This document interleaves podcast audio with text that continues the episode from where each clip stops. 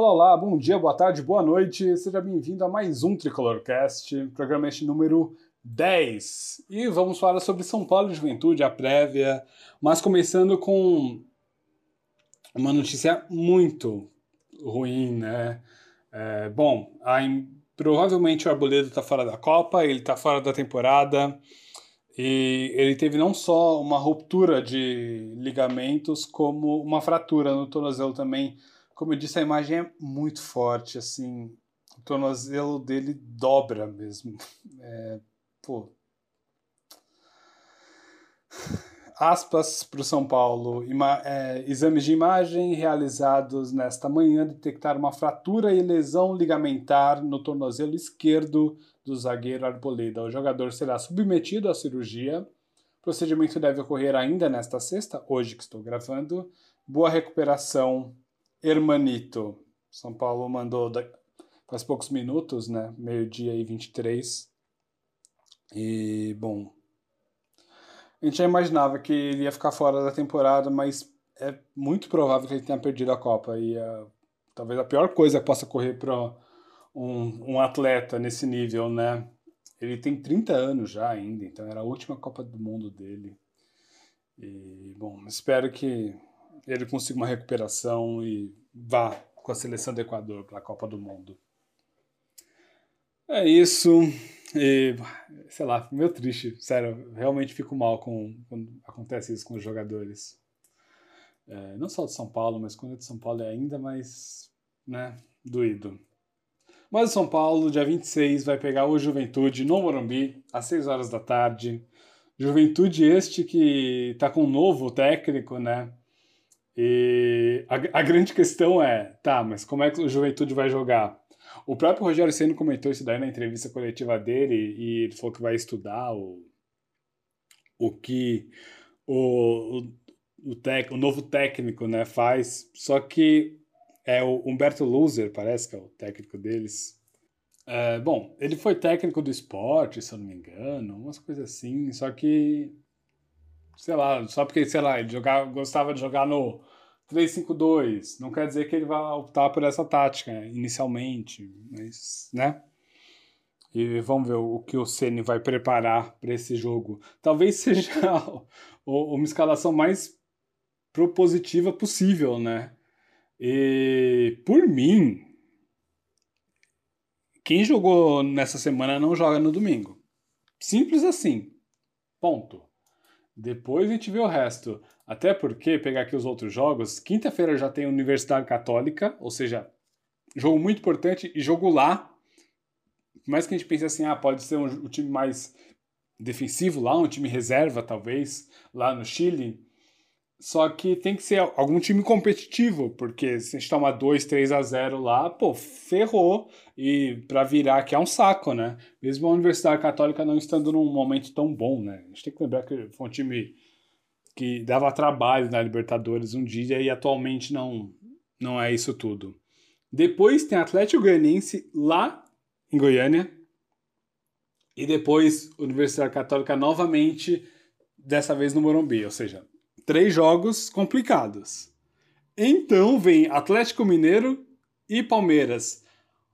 Isso tudo, ó, o jogo do Palmeiras é no dia 14, quer dizer que entre o dia 26 e o dia 14, São Paulo terá seis jogos, quantidade absurda de partidas, e desses seis, cinco são chatos. Ou seja, a única oportunidade de poupar, em tese, é hoje. Aí, né, temos que ver como é que o, o é hoje não, né? É no domingo.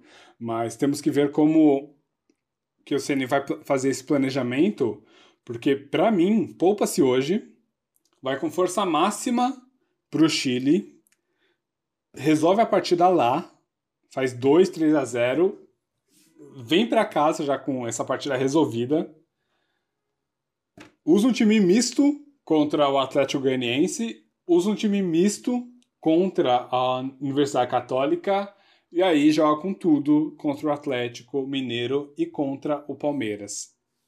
é, eu acho que é, é isso que a gente pode fazer.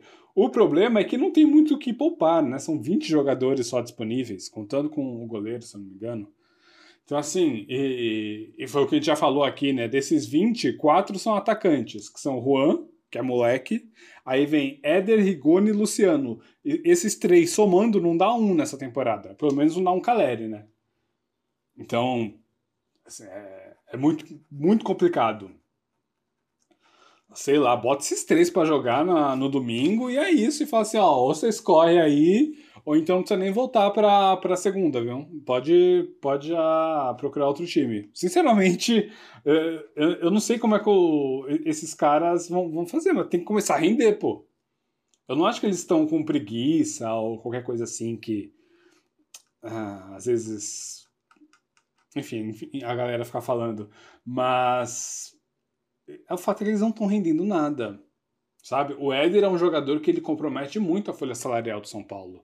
Por mais que ele tenha feito um ótimo campeonato paulista, ele ficou porque ele queria mostrar, ele queria provar que ele era bom jogador, e provou que ele era, que ele é bom jogador. Isso daí ninguém duvida, ninguém tira dele. Mas é um jogador envelhecido que não consegue mais render o que a gente espera dele. O Rigoni e o Luciano, pô. Assim, é triste porque o nosso jogador mais rápido no ataque é o Rigoni, né? E nossa, ele não corre nada. Ah, e tem o Toró também, que é outro, que eu esqueci. Que chance mínima de jogar. Não sei.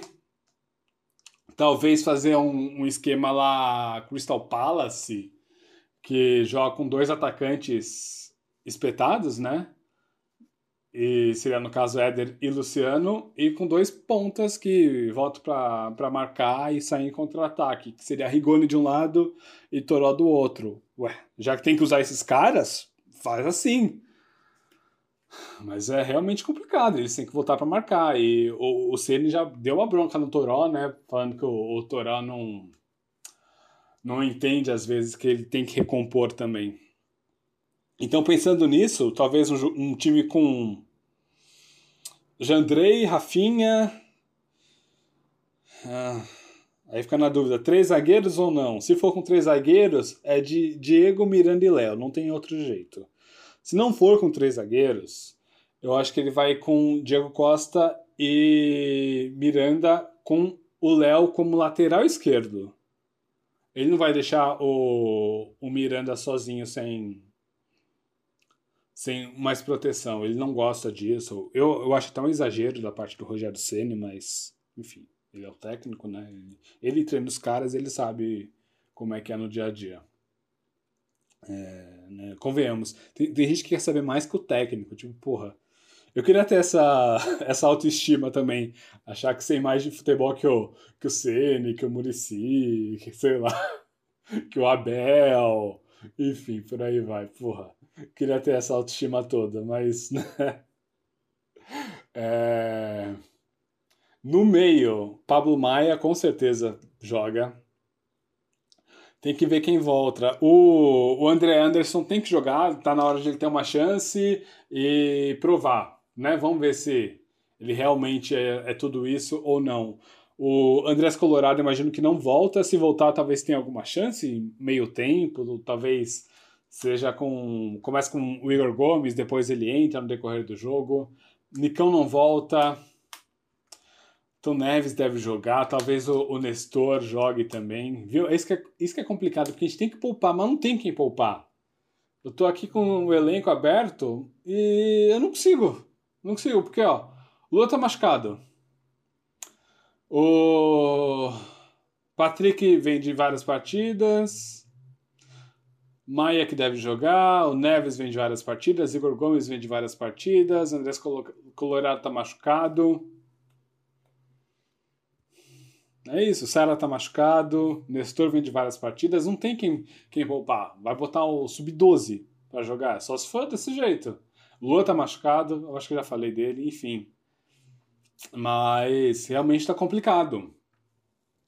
E pelo visto não tem ninguém para subir na base, né? Não é que não queiram. Tem o Thales, por exemplo, que é moleque, mas que não tá porque tá machucado também, tornozelo. Alisson tá machucado. Pô, é. Assim, putz, Olha, eu não, não acredito nessas coisas, mas um banho de arruda no Morumbi não seria nada mal. É... Putz, grila, que zica desgraçada que tá. Mas então, uh, André Anderson, Pablo Maia e aí um terceiro. Ou então, né, se ele realmente for com quatro atacantes, pode ser André Anderson e Pablo Maia fazendo um box-to-box. E... Rigoni da esquerda, Toró na direita, Éder e Luciano mais à frente, Luciano buscando mais jogo no meio. Pode ser. Tá aí. Será? Será? Vai fazer assim? Não sei. Se ele for com três zagueiros, eu acho que é com Miranda mesmo, é com Léo e é com Wellington na esquerda. Reinaldo já vem de algumas partidas e o Wellington é mais veloz e precisa de velocidade. E aí no meio ficaria com essa mesma questão.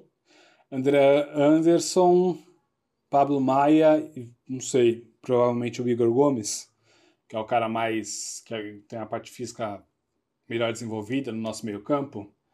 E no ataque, Éder e Luciano, imagino eu. Mas é. tá difícil. Tá bem complicadinho. Sei lá se tem gente para subir na. Quando eu penso na base de São Paulo, só tem dois moleques que eu realmente vejo com, com chance assim de, de vingar, de virar alguma coisa agora. Que é um meia, esqueci é o nome dele, deixa eu ver se eu acho aqui. É um meia, lembra muito o João Pedro, talvez, que lembra muito um meia armador clássico, como a gente tinha, né, antes. E um outro que não tá nem entre os. não tá nem no elenco principal, que é o Neverton, que, pô, o moleque parece ser bola, viu? Só que aquele negócio é muito moleque, pô. Tem 17 anos, 16, 17 anos, uma coisa assim. Então, calma, né? vai ser esse calvário e aguente torcedor que até o final do ano muito sofrimento acontecerá. É isso, é isso. Vamos São Paulo. Tomara que nesse domingão a gente consiga e sei lá. 1 a 0 para mim já é goleada, porque se a gente poupar o time ganhar de 1 a 0, porra, é isso, é isso, sucesso. Tá bom? Obrigado você que me ouviu dê um seguir, compartilhe com outros São Paulinos que você acha que possam gostar desse podcast. E é isso, vamos tricolor. E boa recuperação para Arboleda, né? Tô batendo aqui na mesa, espero que não esteja saindo muito no áudio. Mas estou um pouco ansioso com esse jogo.